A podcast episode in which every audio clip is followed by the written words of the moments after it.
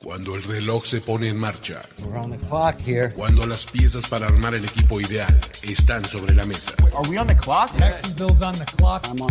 Cuando el mundo entero espera con anticipación la decisión final. Okay, so the Browns now have 10 minutes on the clock to make a choice. Es justo el momento en el que quieres mantener la cabeza fría, la mirada serena y los oídos muy atentos. And are on the clock. On the clock, on the clock. Primero y diez, primero y diez. El juego que solo unos pocos privilegiados pueden experimentar. Con Jorge Tinajero, con Jorge Tinajero y Luis Obregón, y Luis Obregón. On the clock, de primero y diez. Are now on the clock.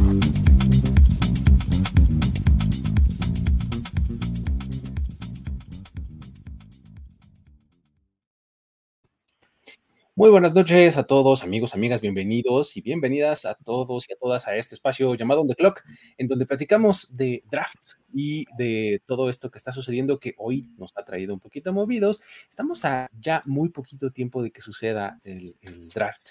Estamos a unos cuantos días, 24, 24 días por ahí, algo así, de que empiece la primera ronda. Entonces esto se empieza a poner bueno. Es cuando empiezan a dar todos los movimientos interesantes, es cuando la mayoría del mundo de la NFL está poniendo atención en el draft, sobre todo después de una agencia libre como tan robusta que hemos tenido en este offseason. Ahora sí es cuando nos fijamos por completo en el draft. Para eso, aquí estoy Luis Obregón y acompañado como siempre de Jorge Tinajero y Diego Lozano. ¿Cómo están amigos? Eh, un poquito acalorados, está subiendo la temperatura por estos lados. eh, y bueno, con este cambio de, de, de horario, la verdad sí estoy un poquito desvelado yo, pero bueno, es cosa de adaptar. Desvelado, desmañanado, ¿no? O sea, porque no se duerme más tarde y se Exacto, o sea, no más temprano, maldita temprano. sea. No puedo, ya son las 11 y ya es hora de dormir. No, todavía no tengo sueño, así es que ni hablar. Diego, ¿cómo estás? Estoy bastante bien, estoy en época de exámenes, entonces está un poco difícil todo, pero, pero estoy feliz de estar con ustedes aquí en un rato de, de NFL y de draft. Perfecto, buenísimo. Hay, hay que este, eh, terminar que eh, es, es, es fin de semestre, ¿no? ¿Verdad? Ya es Este, fin de, de ¿O año, es? fin de año de, de- de escuela. Madre o sea, mía, ya- ¿en serio ya- tan pronto? Sí, es que en la prueba en la que voy se termina muy, Ajá. muy pronto el, el, el año como tal. O sea, si Ok. todo, que es mi caso, no es por Eso, presumir, pero exenté todo. Eso. eh, terminas ya, terminas ya esta semana. Eh, Eres, eres, eres team, eres team Luis Obregón que en la prepa no presentó un solo final, maldita sea. Muy mal, muchachos, muy mal, no se divirtieron en la prepa. O sea, ya no digas extraordinario, ni un solo perro final, dice. Yo me quiero saltar ese tema, mejor vamos a hablar de draft. Perfecto, muy bien. Este, ya está. Eh, vamos a platicar de draft. Em, qué cosa, ¿no? Con lo, con lo de, con lo del movimiento de hoy. Ya saben que es- es, este, lo que vamos a platicar y ese es nuestro tema central del día de hoy. Pero no me quiero ir hasta allá sin eh, eh, que hagamos nuestro, nuestro clásico, nuestra clásica ronda de recomendaciones de jugador, este, de digamos que segundo día o tercer día o el día que ustedes quieran, pero que no esté dentro de su top 5. Este, Diego, dale, échanos uno, por favor. Venga, tengo a un tackle de North Dakota State, Cordell Bolson, que me parece que es un jugador increíble, sobre todo porque hemos visto cómo ha mejorado en su carrera. O sea, ha sido alguien que ha podido progresar poco a poco y que además dominó por completo su división. O sea, fue el quinto mejor tackle calificado por PFF en toda la nación. O sea, fue no solamente dominante en la división, sino también, si lo comparas a cómo se vio alrededor de los demás jugadores, se vio bastante bien Cordell Bolson. Me parece que es un jugador que puede dominar, sobre todo en el juego terrestre, 91.5 de PFF en calificación de esquemas de zona, un jugador que puede ser bueno en ese esquema, pero también puede dominar en esquemas de gap, o sea, puede ser bueno en cualquier lugar donde lo pongas. Obviamente se va un poco más abajo, como por el tercer día posiblemente, porque no Ujú. fue el mejor combine, no fue el mejor eh, senior bowl, sino no se vio nada tan bien, pero aún así creo que puede ser este tipo de casos donde no tienes un buen combine, no tienes un buen pro day, pero aún así puedes ser un buen jugador. Me parece que Bolson puede ser estas sorpresas de, de tercer día que se llevan los, los- los equipos, sobre todo en línea ofensiva, que tarde en, en la, en el draft te llevas a una joyita como Cordell Bolson, me parece que es uno de los jugadores que más me gustan del draft, sobre todo por el valor, valor que te puede dar tan, tan abajo en, en el, en el draft. Muy bien. Eh, North Dakota State, que últimamente tiene unos añitos que está este, produciendo talento en NFL, Sí. ¿no? O sea, básicamente se ha convertido como en el Alabama del- de la División 2, ¿no? O sea, es Sí, como, exacto. ¿no? O sea, es como el más dominante y el que produce más talento para NFL y demás. Y, y, pues em, vemos cada vez más jugadores de esta, de esta universidad. Eh, ahí está. Cordell Volson de North Dakota State. Eh, um, Jorge, échanos a uno. ¿A quién tienes? Yo les voy a hablar de un tackle defensivo, un tipo que salió de la Universidad UCLA y que se llama, tiene un bonito nombre, me encanta cómo suena, Otito Ogbonia. No sé si es Otiro Ogbonia, pero eh, es nice. eh, un tackle defensivo que me parece versátil en cuanto a dónde lo puedas ubicar dentro de la línea defensiva. Puede ser de ese nose tackle, o sea, técnica cero, prácticamente enfrente de, del centro, o también lo llegan a poner eh, y utilizar en técnica 5, que se me hace una barbaridad, ¿no? Regularmente es técnica 0, técnica 3, pero ahorita de técnica 0 a técnica 5 dices, ¿qué está pasando? Sí. Pero bueno, es, uh -huh. es, bastante versátil en ese sentido. Es un tipo de casi 6'4, eh, es decir, como 1,90, 91 ha de estar más o menos Ocbonia, eh, 326 libras. Y eh, no es un, un, jugador que vayas a estar buscando en la primera, segunda y posiblemente ni en la tercera ronda, pero eh, su mayor cualidad es ser un ancla en donde lo colocas y es prácticamente un tipo que es difícil de mover, incluso con dos líneas ofensivos, por lo cual eso lo hace muy bueno en contra del juego terrestre. Es un tipo bastante bueno y efectivo porque tiene también además fútbol IQ, regularmente detecta bien dónde está el balón y es de esos que se quitan al, al jugador ofensivo para realizar la tacleada. En cuestiones de, ataque, eh, bueno, para presionar al coreback, me parece que está limitado un poco, no tiene tantos movimientos, es puro bull rush, es decir, atascar y, e, y empujar al rival para tratar de llegar al coreback, lo cual lo hace un poco limitado en ese aspecto. Pero si llega un equipo el que está necesitado de alguien para mejorar el juego, eh, la defensiva contra el juego terrestre, me parece que Bonia es una buena eh, solución. Es un tipo que tiene, eh, tiene fortaleza, tiene este eh, punch que le llaman cuando se trata de castigar al rival. Eh, uh -huh. También es un poco limitado en su movimiento lateral, pero bueno, es un tipo pesado. Lo quieres para detener el juego terrestre y creo que es un buen asset para esta cuestión. Por eso les traigo este nombre, Otito Ogbonia. Me gusta. Perfecto. Ya está. Opción de eh, el interior eh, de la línea defensiva. Yo voy a ir con uno que va al extremo. Un edge defender. Eh, Kingsley Engbarry, um, de eh, la, la, Universidad de South Carolina.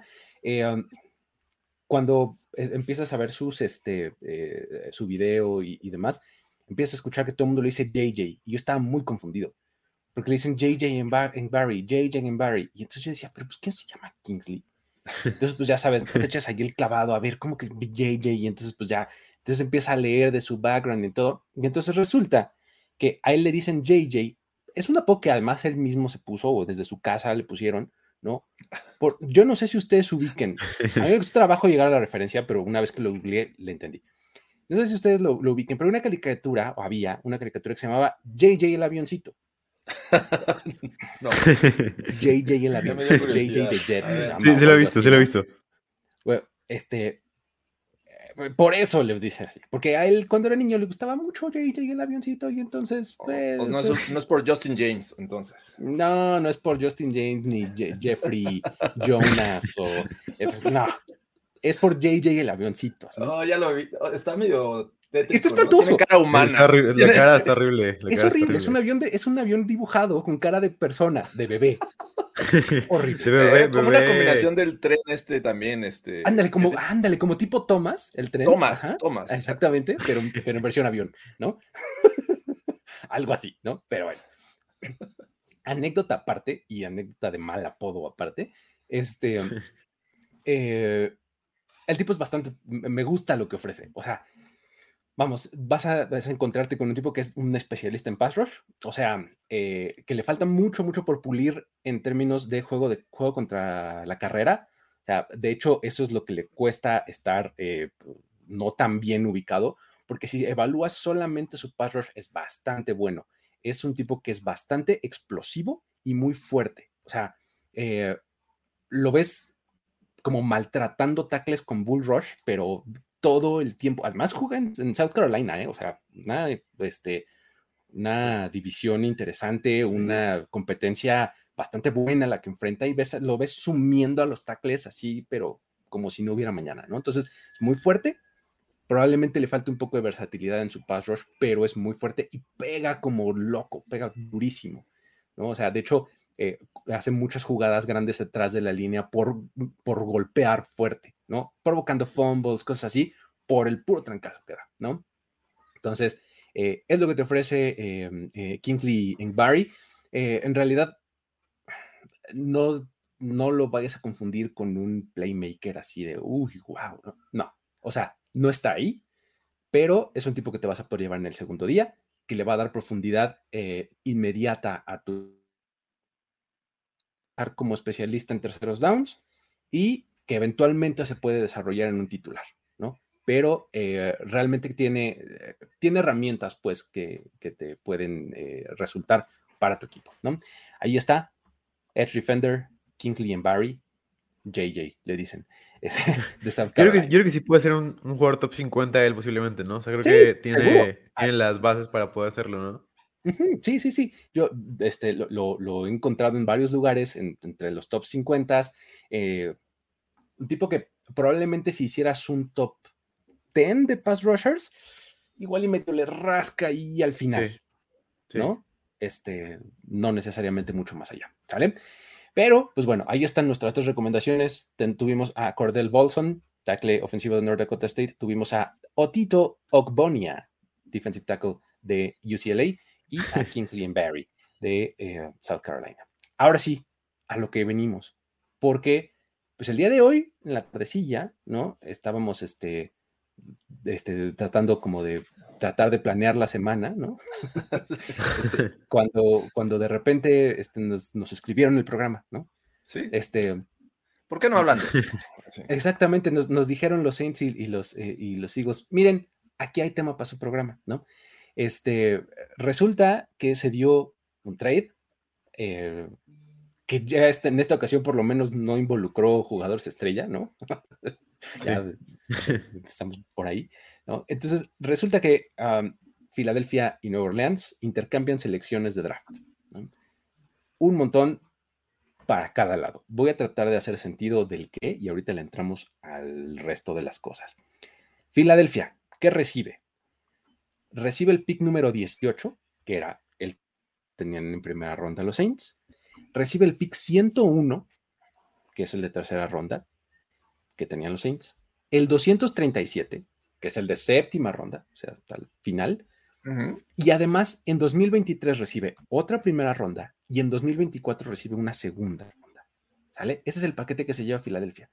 Y lo que entrega a Nueva Orleans es el pick número 16, el pick número 19, o sea, dos de primera ronda, y el 194, que es uno de sexta. O sea, básicamente este de sexta y el de séptima que les mencioné, básicamente como que medio se hacen el swap, son un escaloncito, ¿no? E, el que sube uno y otro, ¿no? Entonces, básicamente estos tres picks originalmente que tenía Filadelfia en, este, en esta primera ronda en el draft 2022, ahora solamente tiene uno, se queda con el 15 y le entrega los otros dos a Nueva Orleans, que pasa del 18 al 16 y 19, ¿no? O sea, como que del 18 estaba a la mitad y se abrió, uy, uno arriba y uno abajo, ¿no?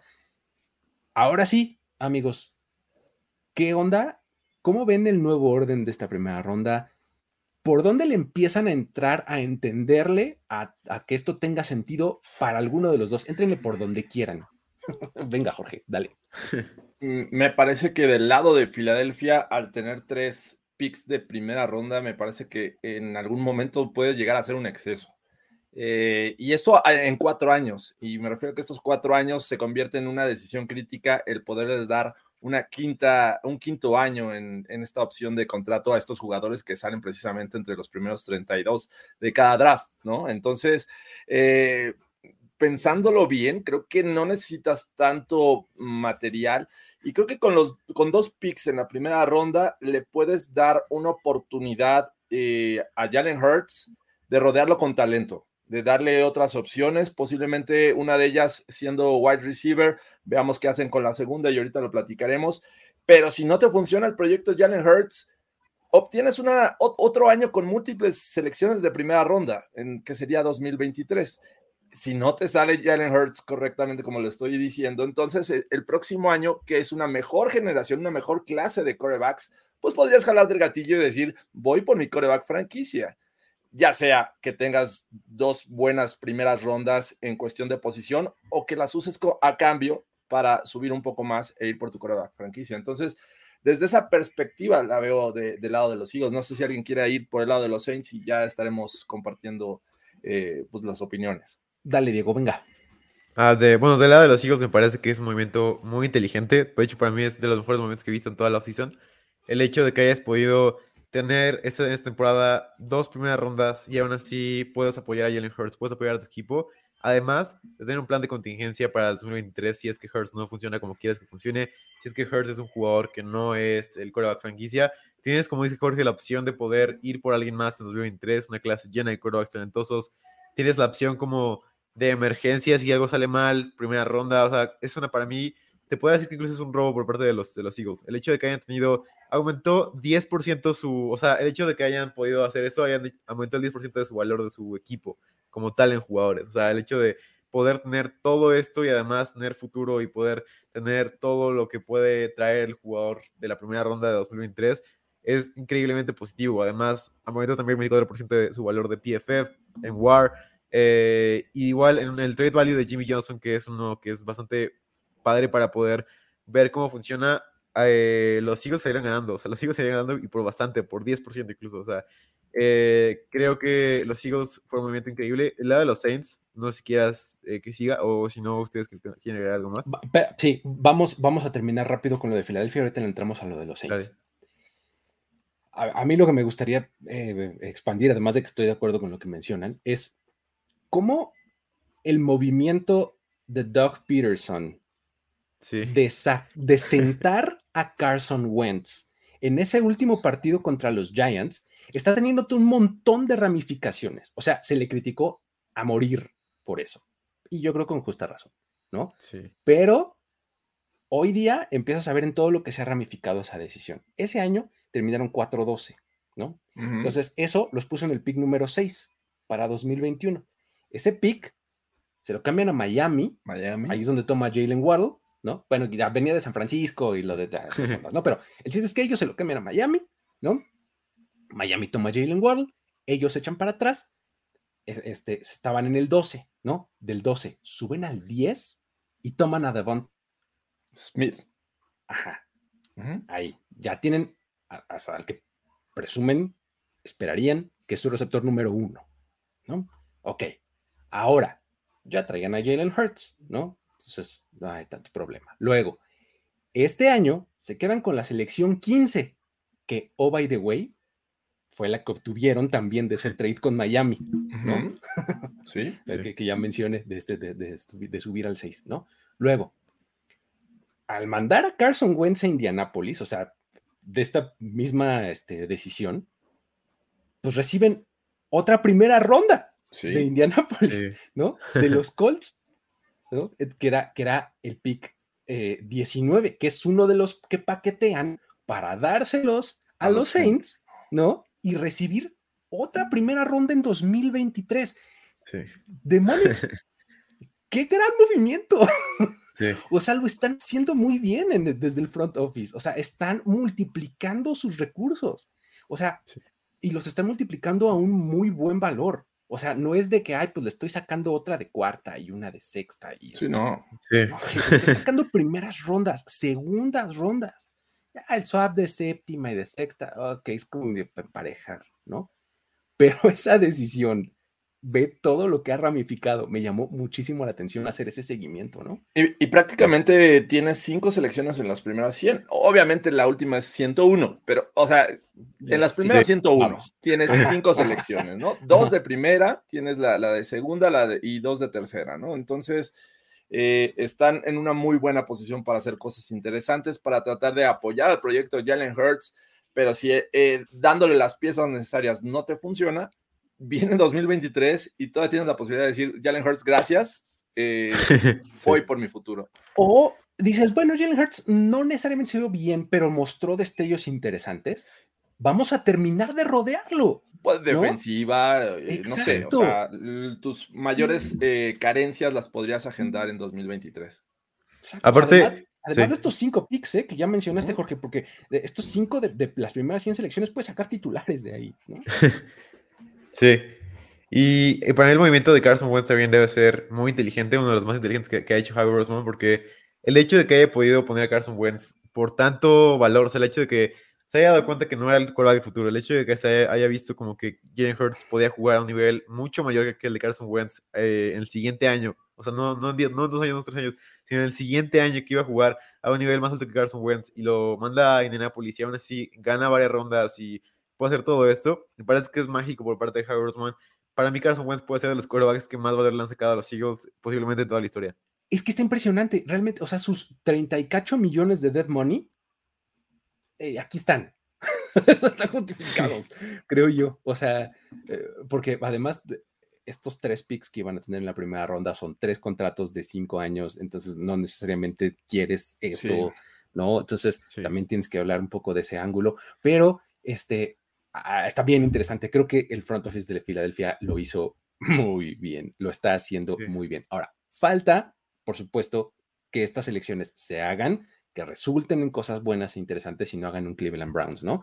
Este, pero por el momento pinta súper, súper bien para Filadelfia. Ahora, vámonos al lado de los Saints, porque creo que aquí también se puede poner bastante interesante. ¿Por qué demonios? Si estoy en el 18, eh, me brinco al 16. O sea, me brinqué a los Chargers. Ajá. Sí. O sea, por. O sea, yo tengo mis teorías, pero ustedes qué dicen, venga. Vas, Diego.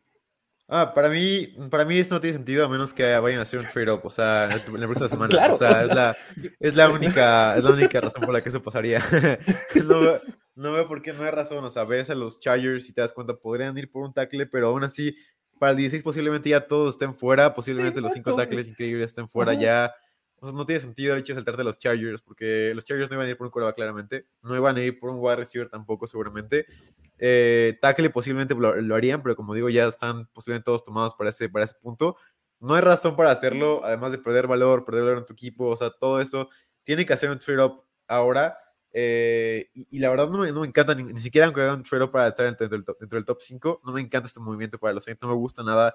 Ay, perdieron el 10% de igual en este trade, perdieron el 10%, además de que perdieron 19% de wins over replacement o victorias sobre el reemplazo por PFF, o sea, fue un movimiento negativo para los Saints, porque hacer trade-ups en el draft no es nada bueno, o sea, por más que la gente lo diga, no es, no es bueno hacer trade-ups en el draft porque pierdes valor en, en un jugador que no sabes cómo puede funcionar. Es que ese es todo el asunto, ¿no? Haces el trade-up esperando que te salga Sí. bien, ¿no? que lo que estás apostando te salga bien. Pero a fin de cuentas son apuestas. El draft es una apuesta. O sea, creyendo en todos los datos que te dieron tus scouts, diciéndote, este es muy buen jugador, este no tanto, este tiene, tiene estos defectos, este tiene estas virtudes. Y toda esta recopilación de datos la, procesas y eh, la complementas con lo que puedas ver en el combine, en los pro days, en las entrevistas que puedas llegar a tener con estos jugadores. Y sin embargo, nada es seguro en el draft. Entonces, estoy de acuerdo con ese, ese tema que, que menciona Diego. Y creo que también, o sea, el hecho de saltar a los Chargers te diría, bueno, quieren tomar un tackle ofensivo antes que los Chargers. Pero también existe la posibilidad de, eh, como también mencionó Diego, de tener dos picks que podrías cambiar para subir posiciones y tomar a tu, tu jugador. Que a alguien les encanta de coreback y creo que es, es lo evidente. ¿no? Yo no subiría si voy a tomar un tackle ofensivo. Creo que si estoy apostando es por un playmaker o un coreback. Y, y, y así lo veo con los Saints.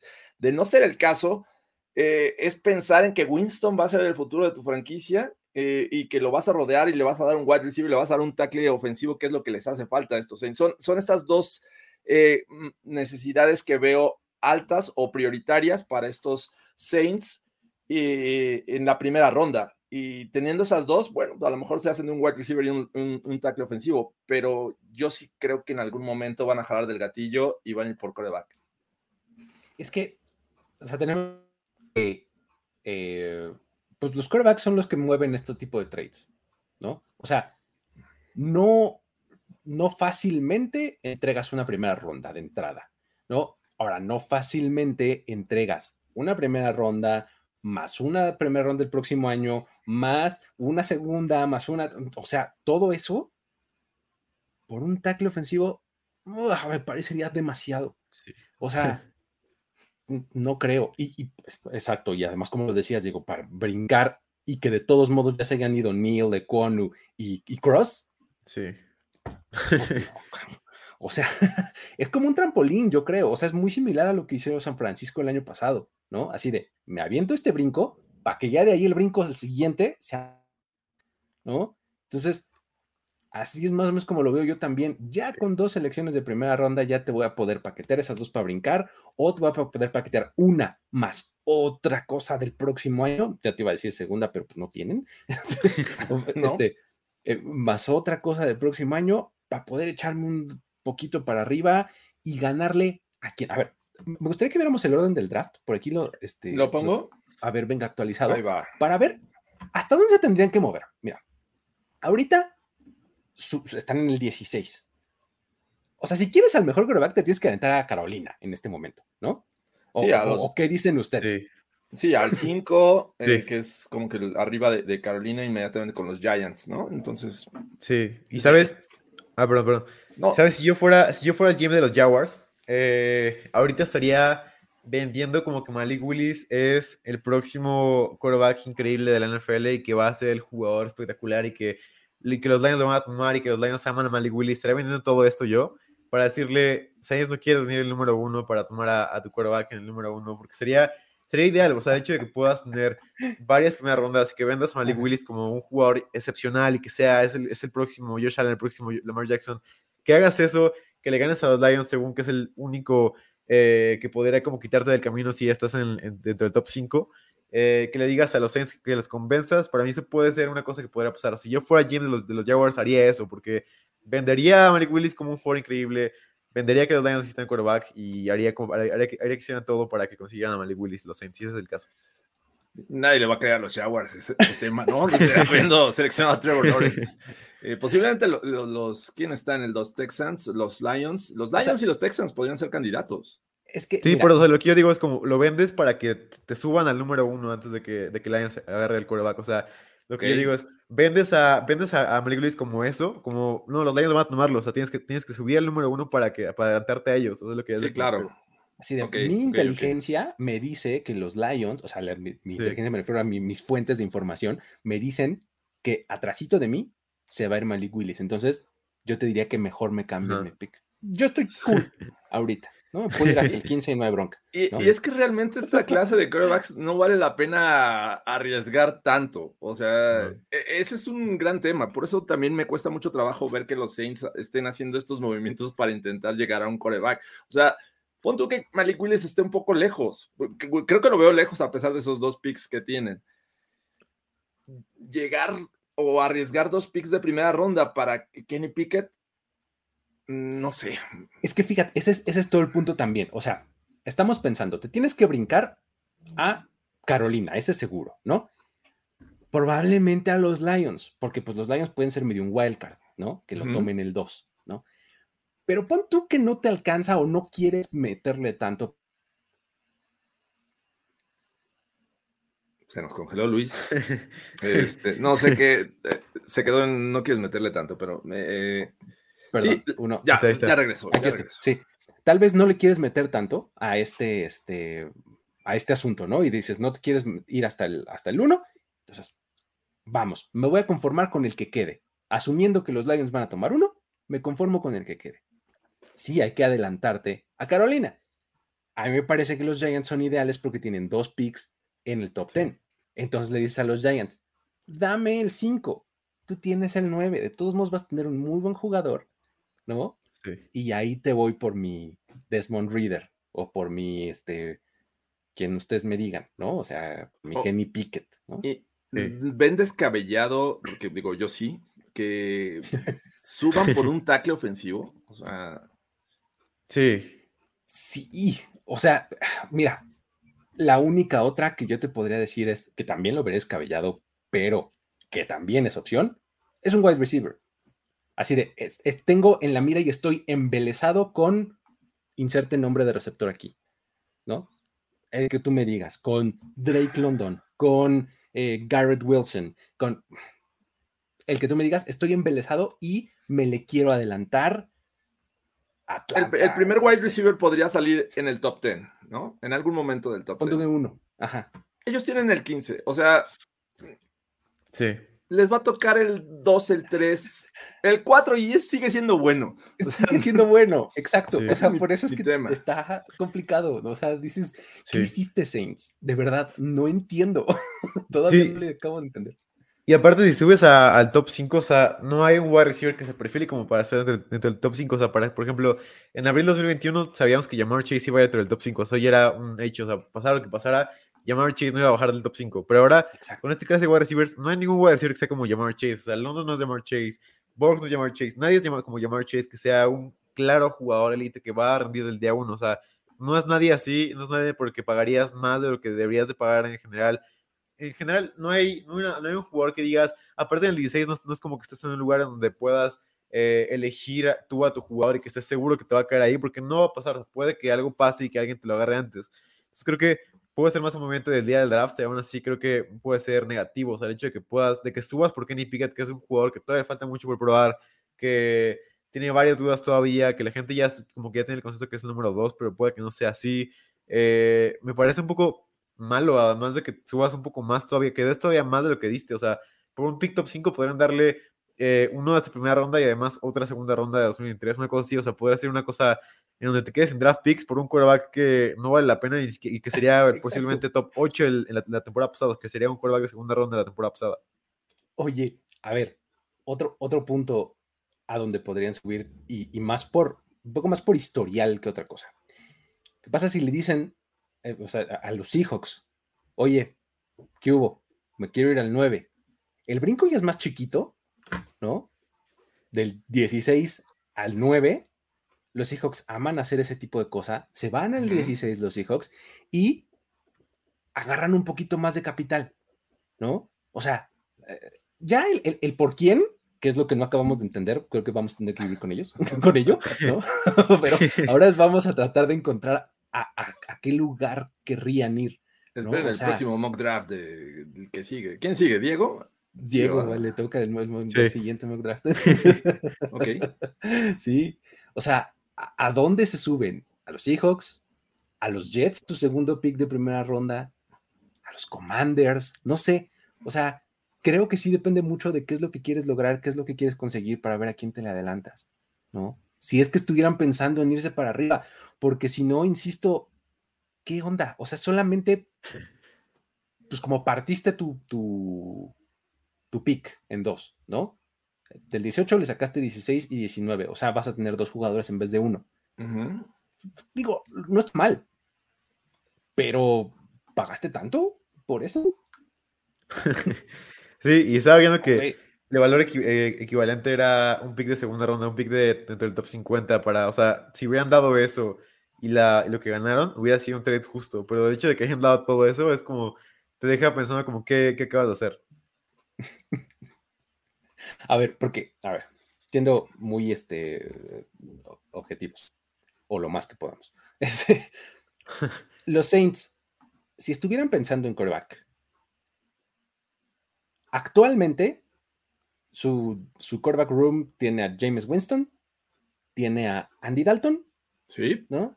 Y a Ian Book, ¿no? Este, todos en contratos cortitos. Bueno, Ian Book es el que tiene más, novato, ¿no? Pero, este, James Winston y Andy Dalton en contratos muy cortos. ¿Qué, qué vamos a hacer? O sea, vamos a ser redundantes y vamos a meter a otro coreback joven al que también vamos a sentar. O sea, Sí, está ¿no? complicado. Y si los Saints están pensando de esta forma, eh, obtuve un pick eh, alto y eso lo ocupo para mi tackle, mi tackle izquierdo. Vamos a ver quién llega. Ujú. Y el otro se lo doy a los Niners y voy por Jimmy G. Digo, a ver, todavía quedan Ándale, dos corebacks ah, en el mercado. mira, Están dos corebacks en el mercado. Está. Jimmy G, que los Niners, según esto, pues están pidiendo alto. Bueno, el precio es alto. Podría ser un, un pick de primera ronda. Y ya tienen los Saints un pick, pero, pero mm, va en contra de haber hecho movimientos o haber hecho contratos con Winston y Dalton. Y eso es lo que me frena. Eso es lo que. A, a ver, freno de mano. No, no, no va por ahí. Porque ya firmaron a dos corebacks. ¿Qué van a hacer con tres corebacks? Y aparte, Ian Book es complejo, es complejo eh, eh, ese lado, porque bueno, pagar un pick de primera ronda por Baker Mayfield, también tengo mis dudas, ¿no? Sí, sería demasiado. Por, por Jimmy G, un primera ronda es demasiado, demasiado, demasiado. Por Baker Mayfield es muchísimo. Por el otro o sea, por todos los que es muchísimo pagar un pick primera ronda. O sea, sería un error catastrófico por parte de los Saints pagar una primera ronda por esos jugadores. Ryan Tannehill. o- Pero primera ronda, por, o sea, por los que hemos mencionado, se me hace válgame, caro. Pero bueno, si ya, ya mandaron, ya compraron esto a los Eagles y, y todos lo vemos como un claro perdedor en esta transacción, ¿qué más da seguir siendo perdedores y obtener el coreback que quieres? Estoy checando los, eh, los números de los contratos. Andy Dalton, un año 10 millones. Y dos y años. James ¿no? Winston, dos años 28 millones. ¿no? 21 garantizados para James. Sí. ¿no? Este, entonces sí, o sea, sí está cañón el ser tan redundante en tu inversión. O sea, ya drafteaste el año pasado. Ajá. Quinta ronda, ok, no esperábamos mucho más, ¿no? Pero este año ya te trajiste a dos veteranos. ¿Qué vas a hacer? ¿En dónde vas a ser redundante? ¿En traerte a otro novato nomás que ahora más arriba en el draft? ¿O en traerte a otro veterano vía intercambio? ¿No? Yo creo que novato, ¿sabes? Porque no creo que confíen en Ian Book, porque Ian Book es un jugador que se vio terrible. O sea, toda la gente sabía que, que era un rich en el draft, o sea, porque hab- habían ido por él. Bueno, no toda la gente, sino gran parte de las personas que vieron el draft y que seguían a Ian Book y sabían que no era un gran quarterback, sabían que era un rich ir por él en, segunda ronda o tercera ronda. O sabían que era un rich tremendo hacerlo. Y, y incluso los Saints no confiaban en él porque trajeron a Andy Dalton, trajeron a otro jugador de temporada pasada. No era en realidad un jugador que quisieras en tu equipo, o sea, era un jugador más que lo draftaste para que hiciera algo a ver si salía, pero la realidad es que no creo que confíen tanto en él, o sea, como para como confían en un quarterback de primera ronda, porque, porque si traes un quarterback de primera ronda me parece que confían en él, confías en él que, que pueda ser tu quarterback posiblemente en las primeras 10, después de las primeras 10 semanas que pueda ser el quarterback titular de tu equipo. tenemos que vivir entonces con, con esta idea de lo hicieron porque quieren más jugadores. O sea, quieren dos jugadores de primera ronda. O sea, eh, que no necesariamente es quarterback uno de ellos. O sea, o sí, pero el punto es, eh, los Saints quieren atender eh, su posición de tackle ofensivo, que me parece que es la más importante, este, su posición de wide receiver, no sé, o sea, y con lo mejor disponible de esos, eh, de esas, este, de esas posiciones, o sea, como que, y se aprovecharon, súper aprovecharon de eso los, los Eagles, ¿no? Sí.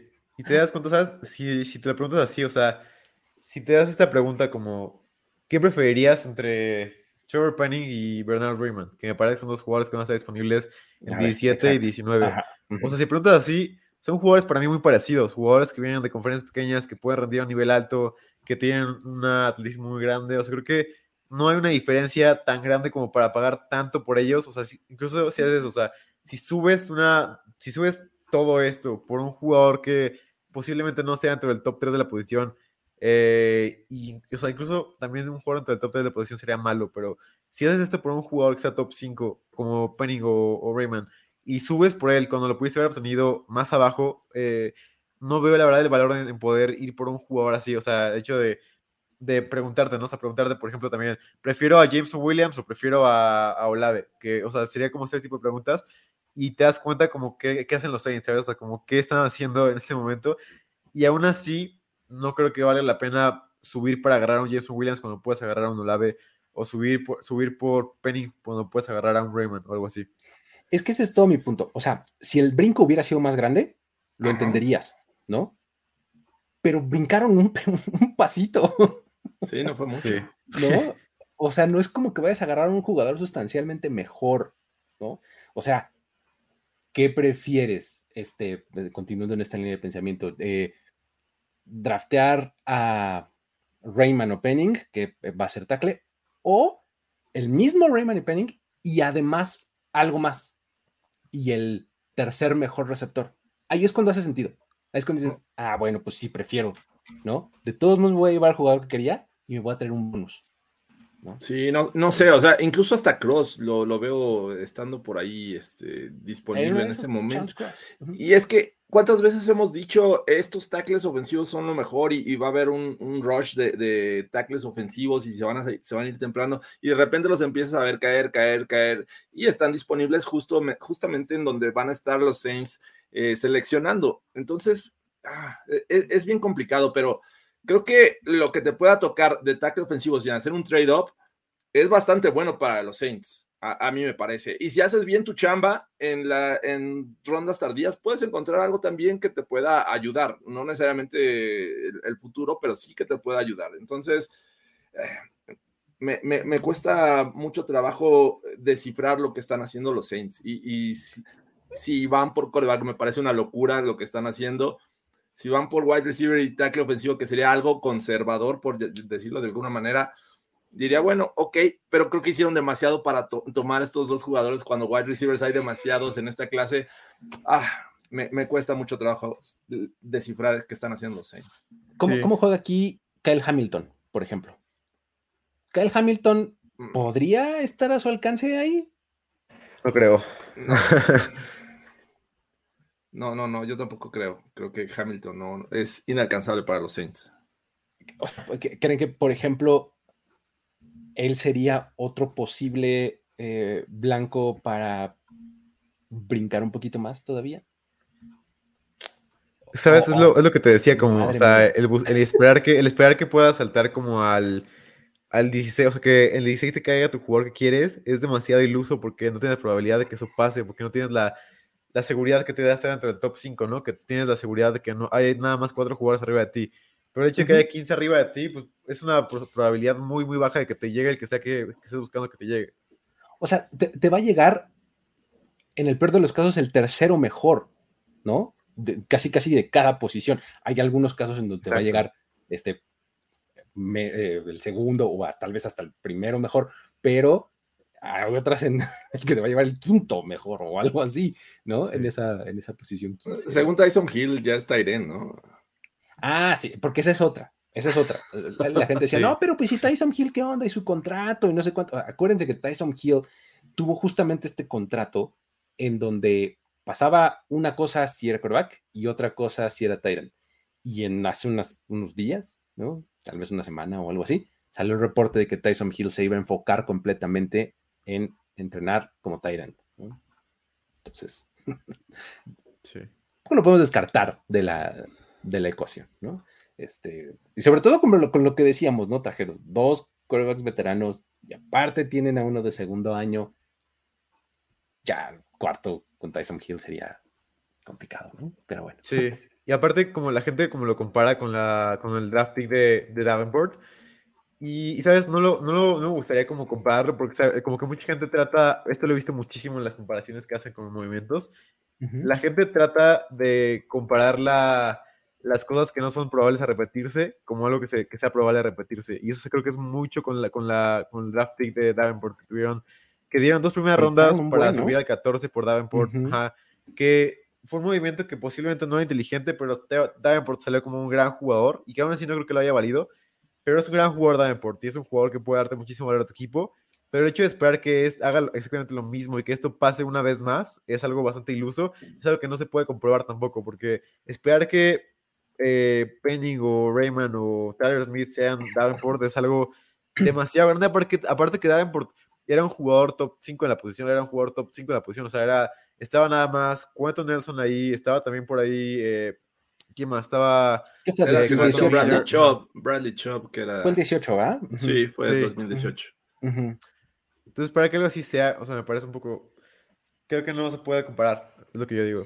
Sí, y además también ese, en ese momento todo el mundo cuestionó muchísimo el movimiento de los Saints, ¿no? O sea, desde ese momento, si sí. de neta, te vas a aventar desde el final de la primera ronda hasta la mitad por Davenport. ok, si es un pass rusher este, y un net rusher top 5, pero neta, hijo, y pues bueno, más o menos le salió y, y todo bien, ¿no? Este, pero bueno, eh, ¿qué otra, eh, qué, qué tienen por acá los comentarios? Digo, para darle un poco de entrada por acá, dice, si bien fallaron en Davenport, pero en 2017 Latimore y Ramchick fueron un acierto, efectivamente. Ah, por ejemplo, ese es, ese es otro, es, es otro buen movimiento de los Saints en trade, Sí. ¿no? En 17 creo que le salió bien, ¿no? Este, um, Traylon Burke será elegido por Eagles y Devonte Wyatt, no dice por acá Romero Franco Pérez. Este, um, porque además, esa es otra. O sea, Filadelfia no es que se haya quedado, quedado desprotegido, ¿eh? No. O sea, Filadelfia sigue teniendo dos picks de primera ronda. ¿no? Sí. El 15 y el 19. ¿no? Entonces, y sigue siendo además, tanto cool, ¿no? Sí, no, y en los primeros que 100 eh, selecciones, los Eagles, ¿cuántos tienen? A ver, Cinco, ¿no? Dijimos. Sí. Dijimos que eran cinco, ¿no? Este, una, dos, tres, cuatro, cinco, en el, hasta el Sí, 101. Exacto, sí. 8, ya lo había 51, 83 y 101. Y aparte otras cinco después del 101, ¿no? Sí, Entonces, O es- sea- es, brutal la cantidad de picks que tienen los Eagles. sí, sí, sí, sí, sí, está, está muy bueno. Pero creo que por ahí está el asunto. No sé si eh, algo más acá en los comentarios, eh, tengan algo más que agregar ustedes. Eh, este movimiento sería como para despido del GM de los Saints. Híjole, No, siento no. yo que, ¿sabes qué? Yo no sé qué, pero el, el GM de, lo- de los Saints, este Mickey Loomis, tiene una correa bien larga, ¿no? Sí. O sea, es de estos equipos que todos los años tienen un montón de problemas en el salary cap. Hace, tiene que reestructurar y reestructurar y reestructurar contratos y cortar y cortar y cortar jugadores. Y pues ahí sigue Mickey Loomis. Sí, na- nada más por, digo, en la actualidad, ser un, un buen manager en cuestiones financieras, la verdad es que te hace eh, tener siempre un lugar ahí. Entonces, los Saints, como bien mencionas, han tenido esta situación de estar constantemente en problemas de salary cap y siempre terminaban eh, solucionándolo y tenían un equipo competitivo. Digo, se retiró Drew Brees y ahí empezaron posiblemente los problemas, pero creo que con Winston no estaban haciendo malas cosas, tenían una sólida defensiva y pues digo, ahorita nos, nos parece una locura lo que están haciendo los Saints, pero creo que esto se va a poner bien divertido y nada más agregando, ¿hace cuánto? La verdad es que yo no recuerdo eh, ver tantos equipos con, múltiples selecciones en la primera ronda. Sí. Eso está brutal este año. Es, creo que en algún lado leí, eh, no lo tengo muy claro el dato, pero creo que es el año en el que menos, este, menos equipos seleccionarán en la primera ronda, ¿no? O sea que más equipos hay sin selección de primera, creo que son ocho ahorita en total, los Sí, que no tienen Están los ronda. Lions, los Texans con múltiples, eh, los Jets, Los Jets, los Giants. Giants, Giants, están los Filadelfia. eh, obviamente Saints y Filadelfia, ya van Saints, seis, y los Chiefs y Green Bay. exacto, Son ¿no? ocho. Ocho, exactamente. Son ocho equipos con múltiples selecciones. Entonces, eh, de- da un poco como vibras de, de ronda intermedia del draft, ¿no? Así en donde ves este, que casi casi los equipos tienen back-to-back selections y este, ¿no? Así Sí. está como por todos los ya el orden ya no existe. Aquí pregunta que, que- qué creen ustedes al final que será lo que, lo que pasará con este movimiento de los Saints si tuvieran A que ver, apostar. Si tuviera que A ver. apostar, yo creo que me, me cuesta trabajo con, con ver, ver que vayan todavía a subir posiciones o vayan a seleccionar un coreback. Yo creo que tackle ofensivo, wide receiver es mi, mi opción. Yo creo que ahorita, unas horas de te diría que yo todavía creo que van a llevarse un coreback. O sea, eh, eh, como, como yo le entiendo al draft y sobre todo a la primera ronda es de esa forma. O sea, lo que mueve este tipo de trades son los corebacks. La única otra opción que habría es un pass rusher. O sea, porque pues eso, digo, acabamos de, poner el ejemplo de, Davenport, ¿no? Este, no sé, o sea, de, alguna de esas dos. Quarterback, esa sería la que apostaría, pero si no fuera esa, diría pass rusher. ¿Quién? Válgame. No sé, si en una de esas, este, Thibodeau, que lo que sea, salió del top 4, se avientan al, este, ahí al 5 o algo por el estilo. Estaría de locos, la verdad. ¿No? Pues, Sí. Eso, eso puede así. ser. Eso puede ser, ¿No? porque además Thibodeau cada vez pierde más vapor en, en este, en este draft. Exacto. ¿Por qué? ¿Por qué? Ya sé, es, es una tontería. sé, una es tontería, una buenísimo. tontería. Sí, Es una tontería que ninguno de los tres entiende, pero la gente empieza, empieza a gustarle más Trevor Walker, empieza a decir que va a estar fuera del top 5. Creo que puede ser es una posibilidad. Y eh, creo que se puede esperar hasta el draft. O sea, creo que yo, tendría, yo le propo- le propondría como 50-50. Uno para mí sería que hicieran, que pusieran a, Desmond Reader en su, en su board número, como el número uno y lo pusieran, que fuera su pick número, número 16. Eh, sí, el número 16, el número 16, que lo pusieran el número 16, que Sí. ahí agarraran a, a Desmond Reader y en el 19 fueran por un tackle. O sea, creo que es- esa es una opción. La otra es lo que tú dices en el día del draft, subir por el mejor talento disponible en el número 5. Eh, sea Kyle Hamilton si cae demasiado, sea Thibodeau si cae demasiado, sea eh, Malik Willis si cae en el número 5. Creo que va a estar como también a la expectativa. Creo que está a la expectativa de quién es el talento más, más cool en el número 5 para ellos. ¿Sabes qué es lo que me encanta además? Cómo, cómo ya Malik Willis maneja el tren. O sea, ya Sí. él es el que va hasta adelante y que dice, "Este, aquí se mueve todo por mí. Sí. Ya estamos ¿No? dando por hecho que va a ser Malik Willis, sí. Exacto, que, que va a ser el primer quarterback seleccionado, ¿no? Sí, es que a todos ya le encanta, ¿no? Todos los equipos como que ya vimos como que les encanta Malik Willis y ya es el el número uno. A pesar de que yo no estoy de acuerdo, y pues creo que tampoco Jorge, pero, o sea, creo que Malik Willis es el quarterback como que más los equipos les gusta, o sea, es más sobre todo por lo que, por lo que pasó en 2017 con, con todo lo que pasó y todo. ¿Quién es un quarterback así?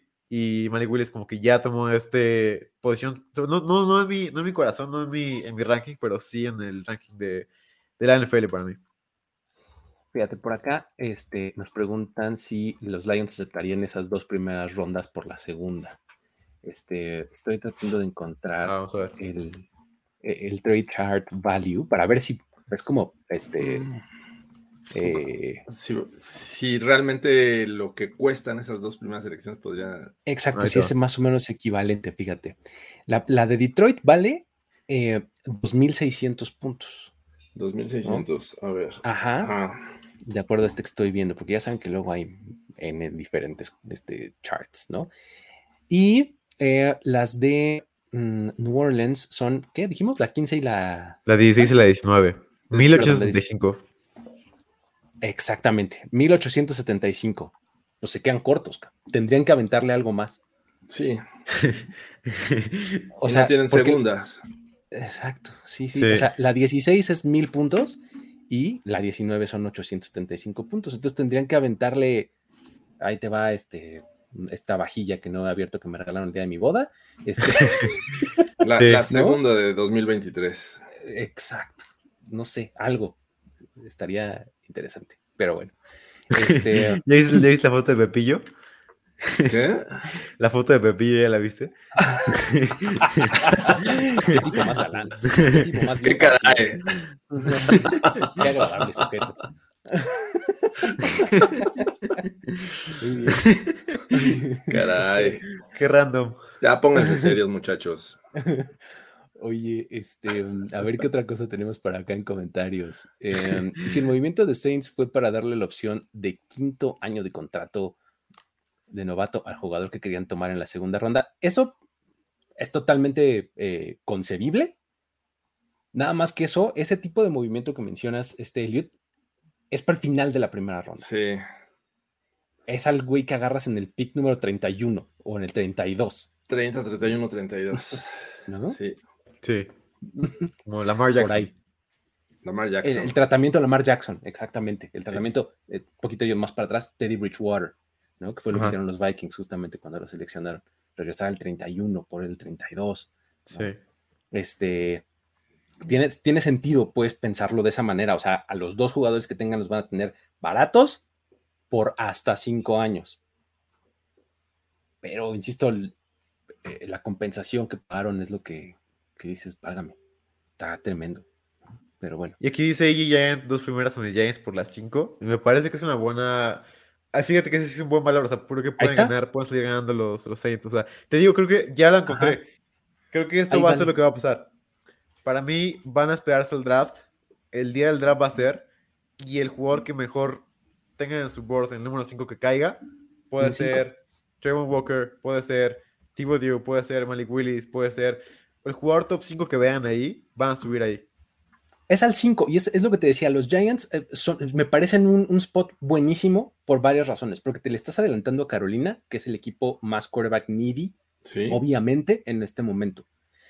Tiene su otro pick de- dentro del top 10, los Giants. Entonces, el 5, a mí me parece que es como el, el lugar al que quieren ir los Saints, ¿no? Sí, porque lo- los Giants, en teoría, que van por tackle ofensivo, posiblemente es, es lo que yo veo que podrían tomar. Pues puede ser también. tackle, puede ser este, Ed Rusher. O sea, yo creo que los, los Jets son de esos equipos que también cualquier, casi cualquier cosa les podría venir bien, ¿no? O sea, y, y tienen este, los Jets están en el 4 y qué, en el, en el 9, me parece. No, más arriba. va, A ver. 9 y- No a hay ver, 10. pongamos de nuevo el, el- Cuatro y en diez. el 4 y en el 10. Cuatro y diez. exactamente. Sí, creo que lo- el, el spot número 5 es el mejor. O sea, pon tú que se van dos tackles ofensivos, eh, un edge rusher eh, y el safety, no sé, que el Hamilton, algo así. Pues ya, te lanzas para arriba por lo que quieras, ¿no? Sí, está interesante. Ah, Va a estar bien divertido. Y por ahí nos preguntaban, eh, hagan reacciones en vivo, por favor. Todavía no sabemos si vamos a hacerlas, depende eh, cómo vamos a organizarnos, porque pues, posiblemente ahora sí podamos viajar a, a Las Vegas, así es que eh, pues hay que estar al pendiente, pero veremos la forma, muchachos, no se preocupen. Exactamente, ya, ya veremos cómo, cómo se presentan las cosas de la cobertura, pero este, ya saben que los vamos a mantener aquí al tanto de todo lo que suceda desde donde sea que estemos. Pero bueno, este, dice por acá, o sea que lo, a ver, dice, los, los Giants también necesitan quarterback. Yo creo que es la última oportunidad de Jones, ¿no? sí, la ¿O ¿Cómo ven? Jones, Jones me parece que es un quarterback por encima de, de como de la, de la parte mala de quarterbacks. O sea, creo que todavía tiene una oportunidad para poder crecer con Brian Dable. Sí, creo que eh, hay, hay cosas que me parece que no le han sacado provecho a, Daniel Jones y es su capacidad también para cargar el balón, cosa que Dable Ujú. le, le sacó a Josh Allen, ¿no? Entonces, Exacto. vamos con calma. Yo entiendo que ha pasado por problemas, pero creo que no, no ha tenido la- las herramientas ni el coaching necesario para, para brillar. Así es que yo le daría un año más y ya dependiendo cómo les va a los Giants, ver la clase 2023. Y además tienen a Tyler Taylor, como bien nos dice por acá. ya, ¿qué más quieres? no? Pero O bueno. sea, te voy a decir mi amor, mi amor por Daniel Jones. Yo prefería tener a Daniel Jones que tener a Davis Mills, que tener posiblemente a Jared Goff, que tener a Tua Tagovailoa. Preferiría, preferiría, preferiría a Daniel Jones que tener a cualquiera de esos tres quarterbacks. A Tua, no, no, no te. Sí. Ya, ya nos han, este, hemos perdido seguidores por hablar de los Dolphins y ahora dices que Tua es menor que, que Daniel Jones. De mi punto de vista, sí. No, no, no, nos estás metiendo en problemas. Oye, el, el- el día que pasó justo lo de Tyreek Hill, eh, estuvo este, medio intenso el shitstorm, ¿no? Este, Sí, "Eh, caray. Calma, estábamos haciendo preguntas, ¿no? Tú vas a ser una superestrella para muchas personas. No, y es que, digo, a final de cuentas, ese día de lo de todo dijimos, ni necesita llegar a lejos, o sea, tiene un montón de otras oportunidades y otras formas de usar Sí. a Tyreek Hill, pero pues como que se Jimmy quedaron G con no ese- necesitaba lanzar a lejos en ese sistema, ¿no? Contra Divo, con Divo. Y aparte, Mahomes tuvo un average depth of target una profundidad de lanzamiento mucho, mucho, muy parecida a la de Patrick Mahomes, algo que la gente no habla, pero Patrick Mahomes, mira, vamos a, vamos a ver los números. Patrick Mahomes tuvo un average depth of target de, eh, ah, de 7.4. Tua Tagovailoa, 7.4.